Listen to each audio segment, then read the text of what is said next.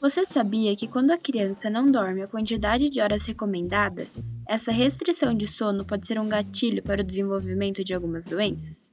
Por exemplo, a cognição pode ser prejudicada, levando a problemas comportamentais. Além disso, a restrição de sono pode ser fator de risco para doenças cardiovasculares e a obesidade. E há ainda as doenças inflamatórias. O perfil inflamatório, ou mesmo a obesidade de crianças, também pode ser influenciado pela restrição de sono. Esses são alguns dos achados da dissertação de mestrado intitulada Associação entre tempo de sono e perfil inflamatório em crianças sul-americanas. A pesquisa faz parte de um projeto temático da FAPESP sobre métodos para avaliar a má nutrição e a saúde cardiovascular pediátrica em países de baixa e média renda. O estudo utilizou dados da cohort SayCare de crianças sul-americanas. O projeto é desenvolvido em São Paulo e em outras cinco cidades da América do Sul: Buenos Aires, na Argentina, Lima, no Peru, Medellín, na Colômbia, além de Fortaleza, no Ceará e Teresina, em Piauí. A dissertação foi defendida por Vanessa Cássia Medeiros de Oliveira, sob orientação do professor Augusto César Ferreira de Moraes, do Programa de Pós-Graduação em Saúde Pública da FSP USP. Eu sou Maria. E eu sou Felipe. Somos estagiários de jornalismo na assessoria de comunicação da FSP USP. E no episódio de hoje, vamos entender um pouco mais sobre a pesquisa através da entrevista feita pela jornalista Silvia Miguel com a autora do trabalho. Saúde é Pública o podcast da FSP USP.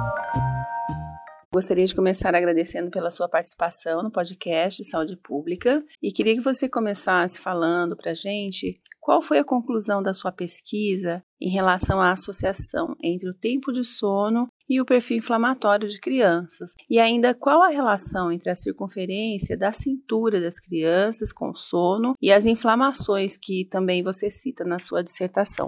Muito obrigada pelo convite. Primeiro, nós avaliamos o tempo de sono das crianças durante sete dias com um acelerômetro e a gente viu o perfil de sono dessas crianças, né, tanto de escola pública como de escola particular. A nossa conclusão foi que realmente o tempo de sono dessas crianças está muito aquém do recomendado e o tempo de sono restrito, menor do que o recomendado, pode influenciar sim no aumento da inflamação. Então foi isso justamente que a gente viu. Além disso, a gente também tinha um questionário de avaliação de qualidade de sono. E a gente percebeu também que a qualidade de sono dessas crianças, quando não está dentro do recomendado, influencia é, no aumento dessas inflamações que, quando crônicas, né, acima de 30 dias, podem trazer algum prejuízo para a saúde e também estão relacionados com o aparecimento de doenças crônicas não transmissíveis. E a circunferência de cintura aumentada, ela mediou essa relação entre tempo de sono e inflamação 17%. Ou seja, quanto mais a criança tem uma circunferência abdominal aumentada, ela pode aumentar o risco de desenvolver essas doenças. E não é somente o tempo de sono menor que o indicado que pode influenciar o surgimento de inflamações. Dormir horas a mais também pode gerar efeitos negativos. O ideal mesmo é descansar apenas o recomendado. Segundo a National Sleep Foundation, para crianças de 3 a 5 anos, o ideal seria um período diário de 10 a 13 horas de sono. E para crianças de 6 a 10 anos, o ideal está entre 9 a 11 horas diárias. E de onde será que vem essa relação de dormir com doença? A Vanessa vai explicar quais os fatores do nosso corpo contribuem para isso. O sono ele é um momento de reparação do nosso organismo. Então é ali que a gente vai restaurar todos os processos bioquímicos, produções hormonais e principalmente na criança é um momento de muita atividade celular. E essas crianças realmente precisam ter esse tempo de sono adequado justamente para não afetar crescimento, produção hormonal, desenvolvimento e tudo mais. E quando esse fator sono está prejudicado, a gente prejudica toda a cascata fisiológica e bioquímica do nosso corpo.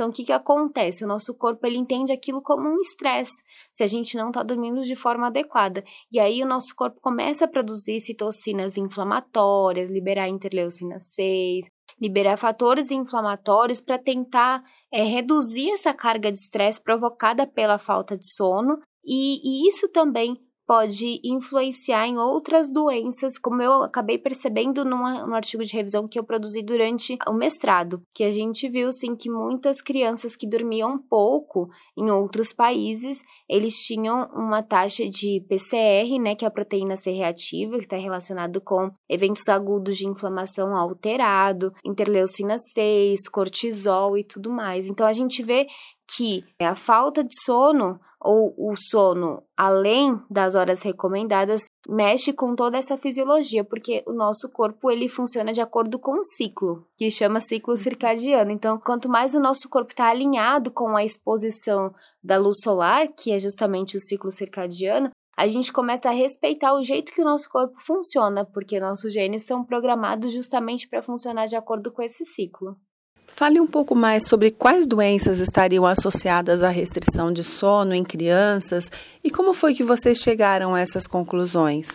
Quando a gente tem uma restrição de sono, existem na literatura muitas doenças associadas, como aparecimento de resistência à insulina, diabetes, hipertensão, a própria obesidade, que é uma doença multifatorial, e entre outras doenças que já estão sendo relacionadas na literatura. Porém, o foco da minha pesquisa não foi encontrar uma doença relacionada com o, o, tempo de sono, mas era justamente descrever qual era o padrão de sono dessas crianças sul-americanas e como que o perfil inflamatório se comportava diante dessa variável, né, que era o tempo de sono. Então, o que que aconteceu? Esse esse meu estudo, a gente começou a perceber que as crianças que dormiam menos tinham uma média de proteína C reativa maior que indicava uma inflamação. E para a gente analisar esse perfil inflamatório, a gente só tinha disponível no momento aqui na nossa pesquisa o, a proteína C reativa, que é uma proteína produzida pelo fígado e ela está relacionada com os eventos inflamatórios agudos.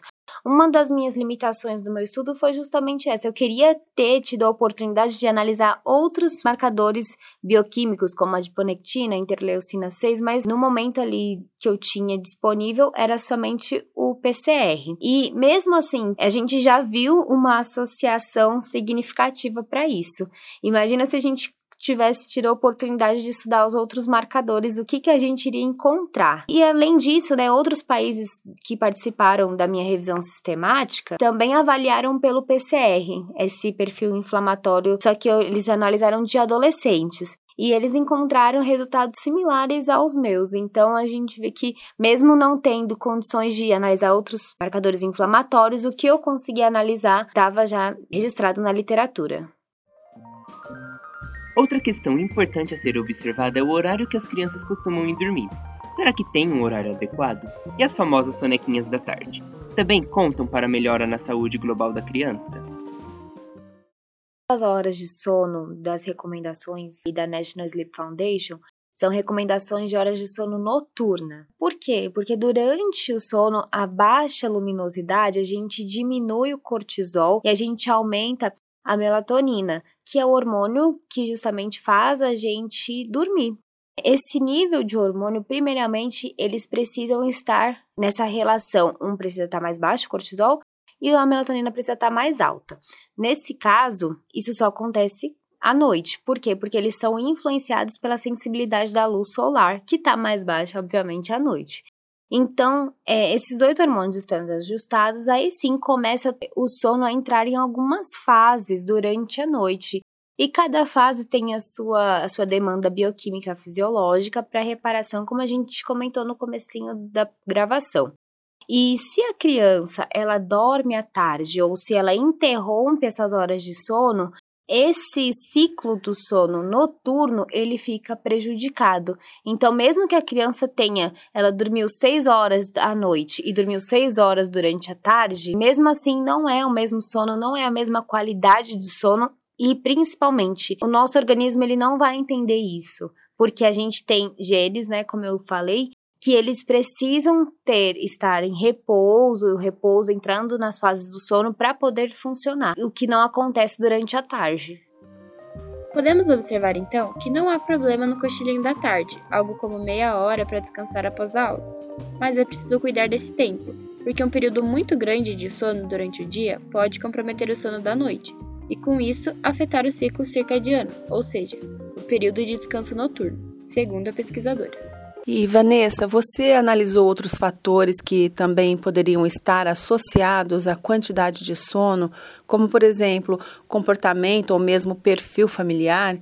E aproveitando que você é nutricionista, haveria alimentos ou comportamentos alimentares que poderiam influenciar na qualidade do sono das crianças? É, eu fiz essa análise de confundidores, né? O que, que são confundidores? São variáveis que podem, de alguma forma, confundir o resultado do meu estudo. E um dos maiores confundidores que a gente já viu em literatura científica é a educação materna e a renda familiar dessa criança. E quando eu fiz é, essa análise estatística para os confundidores, eu vi que realmente esses, essas duas variáveis, renda e educação materna, influenciavam.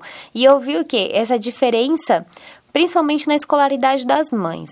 É, quando elas afirmavam qual era a escolaridade delas, eu vi que as mães de escola pública, a maioria tinha só o ensino médio, e as mães de escola particular, mais da metade, se eu não me engano, 73%, tinham um ensino superior.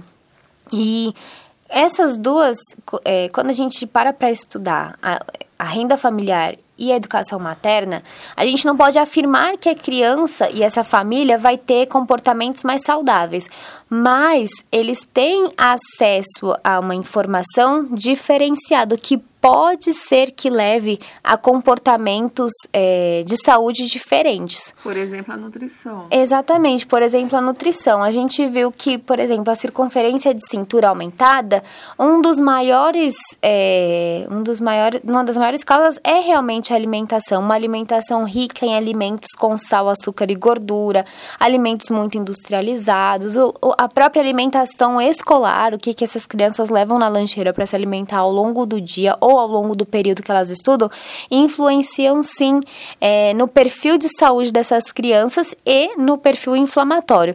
Porque apesar de que essas, as duas crianças, as crianças de escola pública e particular é, tenham um nível de PCR aumentado, eu vi que as crianças de escola pública tinham PCR mais aumentado ainda quando comparado com as crianças de escola particular.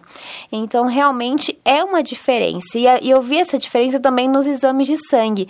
Triglicérides, colesterol, é, os níveis de ferro dessas crianças que estavam bem baixos, é, também tem um fundo na alimentação. Então, o que, que essas crianças comem vai nutrir esse organismo e vai me dizer se essas crianças estão é, têm uma, uma propensão maior de ter doenças crônicas ou não. Para realizar esse estudo, Vanessa investigou crianças de escolas públicas e particulares do estado de São Paulo, principalmente da capital. Incluiu nas pesquisas todas as zonas da cidade. Foram analisados os hábitos de sono de crianças na faixa etária de 5 a 7 anos. Os dados que deram base ao estudo foram coletados por meio de um aparelho chamado acelerômetro. O dispositivo é a prova d'água e ficou preso na cintura das crianças analisadas durante uma semana inteira, sem tirar para nada. O aparelho media o tempo de sono da criança e os movimentos ao longo do dia. Os dados eram coletados todos os dias pela manhã, assim que as crianças chegavam na escola. Quando eu comecei a analisar o padrão de sono, primeiro eu verifiquei que as crianças de escola pública e particular, elas tinham o padrão de sono noturno parecido, similar, uma média de 6 horas por noite, aproximadamente. Mas as crianças de escola particular, elas dormiam à tarde 5 horas, comparado com as crianças de escola pública que dormiam 30 minutos apenas.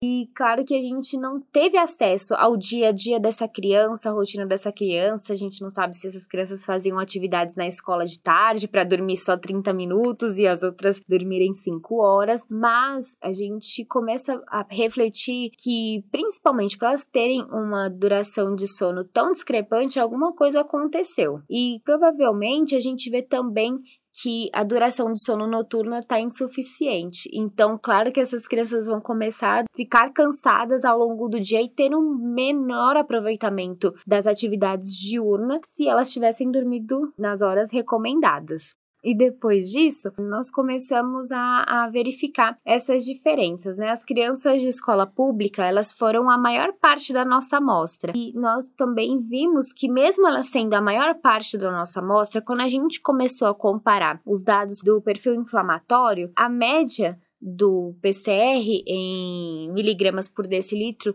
também não variou tanto assim entre as duas escolas. Mesmo não variando tanto assim, o número da, da média foi acima do recomendado, ou seja, que já indicava uma inflamação.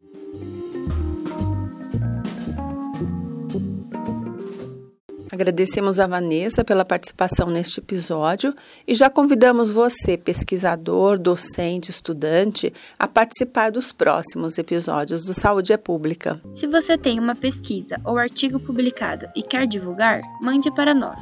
Sua sugestão será muito bem-vinda. A FSP USP está nas redes sociais: Instagram, Facebook, Twitter, LinkedIn e YouTube. Siga a gente!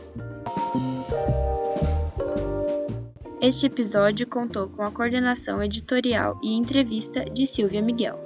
Roteiro: Silvia e Maria Carolina. Edição e artes: Maria Carolina. Locução: Maria Carolina e Felipe Velames.